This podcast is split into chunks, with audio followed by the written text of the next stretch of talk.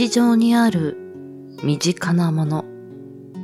当たり前にあるそのもののことをあなたはどれほど知っているでしょうか ?6 月は雨宿りをテーマにアイテムを深掘りしています。そして最終週の今回は長靴しとしとと雨の日でもお気に入りのこれがあれば気分は晴れ晴れ。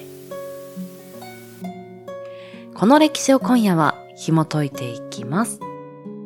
7名のパーソナリティが毎週木曜日週替わりにお届けするコンテンツ。モノ歴ものの履歴書。今夜の担当はミギさんです。長靴の遍歴にリンクザストーリー。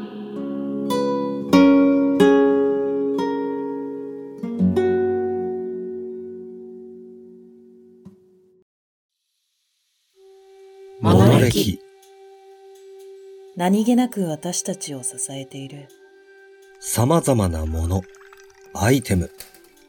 その一つ一つに履歴書があるとしたら、そこには何が書かれているのでしょう。出生の秘密。どんな過程を経て今ここにあるのか。あなたと共にページをめくりたい。これはものの履歴書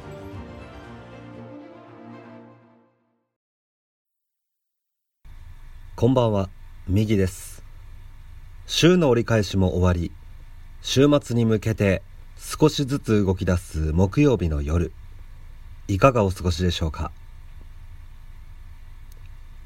？5月上旬から急に夏日が顔を出し今年は梅雨のない6月かと思いきやにわか雨に悩まされる日々。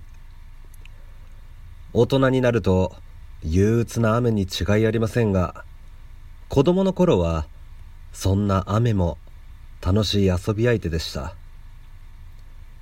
今回は若かりし僕らと一緒に雨を楽しんでくれた長靴の歴史を紐解いていこうと思います。また新しい扉を開きそこにはどんなエピソードがあるのか少々お付き合いください。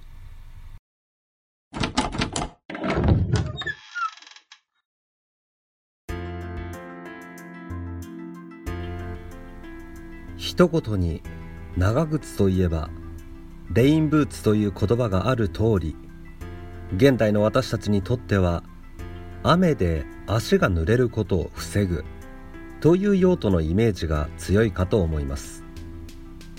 ところが起源をたどった先にある中世ヨーロッパでは農家の人たちが先駆けとなって長靴を利用していたようです。当時の農民たちは農作業の中で泥や汚水によってぬかるんだ畑や草地を歩く必要がありました。この時使っていた膝下まである竹の靴がゴム長靴の前身とされています。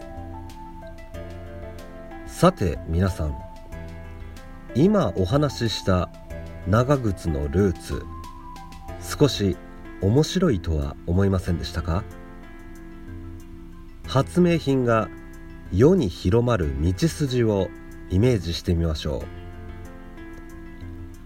う。中世の発明品のほとんどは誰かが発明した後それを王族や貴族など上流階級の人々が独占する時代を経てやがて下の階級へと普及していく。という上から下への流れが多いんですよね。ところが先ほどお話しした長靴の先駆けは農民でしたつまり階級社会ど真ん中の中世ヨーロッパでは珍しく下の階級で生まれたアイテムがその後上流階級でも利用されていくというスタンダードな普及の仕方とは逆行した広まり方をしているんです。ではなぜそのような広まり方をしたのか。長靴の歩みに寄り添いながら一緒に解き明かしてみましょう。農具の延長線上にあった長靴でしたが16世紀になるとゴム製だけでなく革製のものも登場し一気に高級品としての地位まで駆け上がります。当時の騎士や貴族が長靴の実用性に注目したことで大人気になったからです。中世ヨーロッパの騎士たちは馬に乗って長距離を移動する必要があったため頑丈で防水性に優れた長靴は大変重宝されました。また長靴は移動中のみならず戦場でも活躍します。騎士たちは偵察や進軍の際敵に見つからないように荒野や森林を移動することが多く蛇や毒虫などから足元を守る役目も担っていたのです。さらには冬場には暖かい羊毛や毛皮で作られた長靴が用いられ足を凍傷から守るために重要な役割を果たしていました。16世紀から17世紀にかけて長靴はヨーロッパ中の軍隊に普及していきます。さて問題はここから。先ほど騎士だけでなく当時の貴族の間でも長靴が人気になったとお話ししました。あれ？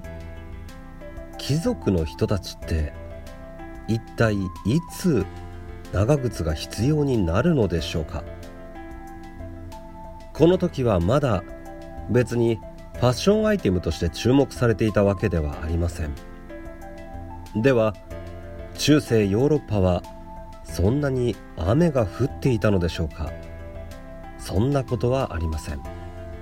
じゃあ貴族の人たちも気まぐれに戦場に行ってみたり農作業を手伝ったりしていたのでしょうか。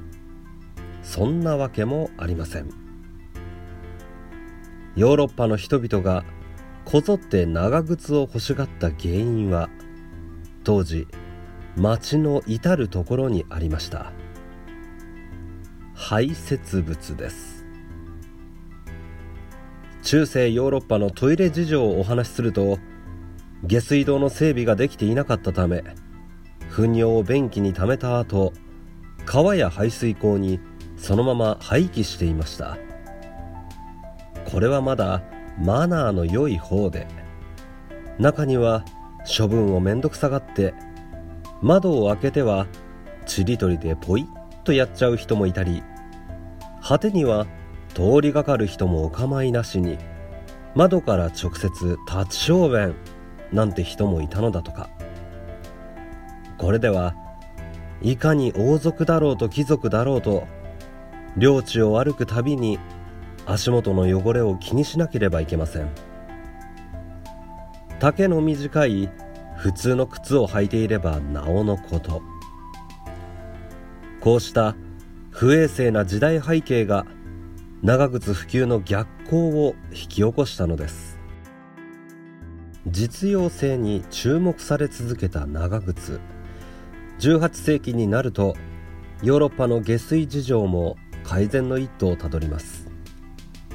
その後19世紀初頭のイギリスで登場したのがウェリントンブーツです。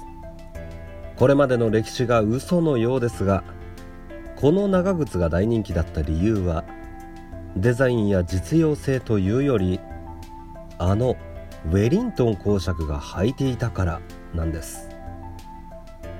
名前の由来となった初代ウェリントン公爵アーサー・ウェルズリーは騎馬兵が怪我をしやすいすねの部分を守れるよう配慮したオリジナルの長靴を採用していました。実はこの人当時破竹の勢いで成り上がっていた戦の天才ナポレオン・ボナパルトを半島戦争ワーテルローの戦い合わせて2度も撃退したイギリスの大英雄。もともとは革製だったのですが1852年ゴム製に改良されたことで軽量化と防水性の向上を果たし現在もさまざまなデザインで愛用されています。まさかの長靴が推し活の一種になっていたとは驚きです。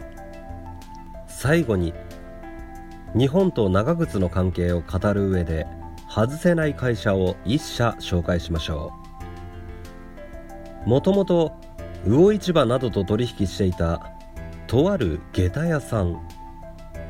海外からゴムという素材が入ってきたことが転機になります。魚市場でも滑らない作業靴。これを実現するために1910年。その下駄屋さんは伊藤ゴムという会社に生まれ変わりました。数代にわたり長靴の研究と商品開発を続け1935年には社名を伊藤鱗に変更しその後平成29年度グッドデザインロングライフデザイン賞の受賞に至ります。この時受賞した長靴はなんと昭和27年にデザインされたもの。まさにロングセラーです。そして令和に入った現在も創業113年という歴史を紡ぎながら日本と長靴の関わりを守り続けています。新しい技術や発明は権力により独占される。これは歴史上ありがちなことですが今回の長靴はまさに庶民的な生活の中に芽吹いた発想が身分の垣根を越えて人々の生活を豊かにしたというアイテムではないでしょうか。日常生活の中に散らばったちょっとした気づき。もしかしたら未来で世界中の人たちを笑顔にする何かがあなたの目の前にあるかもしれません。いかがでしたでしょうか？今宵のお相手は右でした。皆様良き週末を。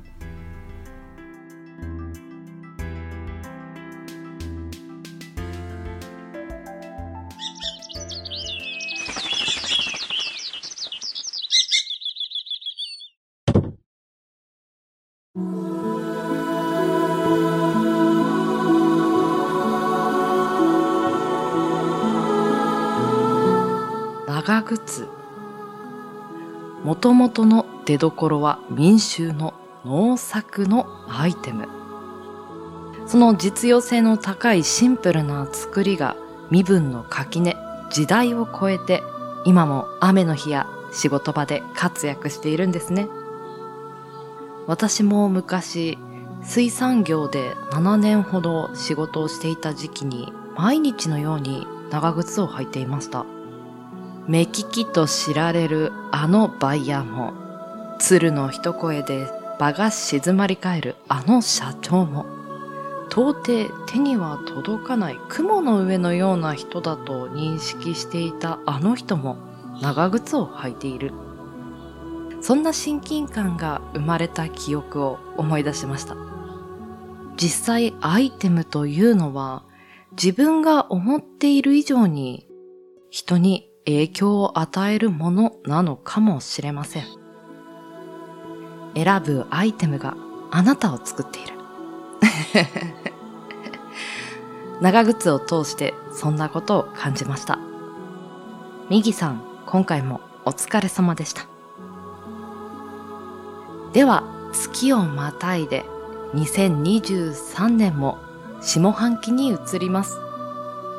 7月の月間テーマが昔からある夏のアイテム。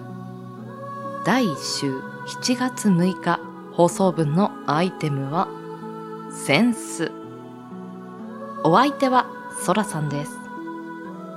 番組の感想もしくはお便りは Twitter アットマーク SAKO アンダーバー POD CAST サコポッドキャストアカウント名はモノレキチャンネルにてお待ちしております。ツイッターの投稿もハッシュタグカタカナモノレキにてつぶやいていただけると嬉しいです。ではまた来週この時間にポッドキャストでお会いしましょう。